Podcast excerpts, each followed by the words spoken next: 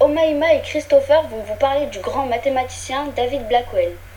Afro-américain et seulement à l'âge de 16 ans, il rentra dans l'université en 1935, où son amour pour les mathématiques va s'arrondir. Il a reçu son doctorat en mathématiques en 1941.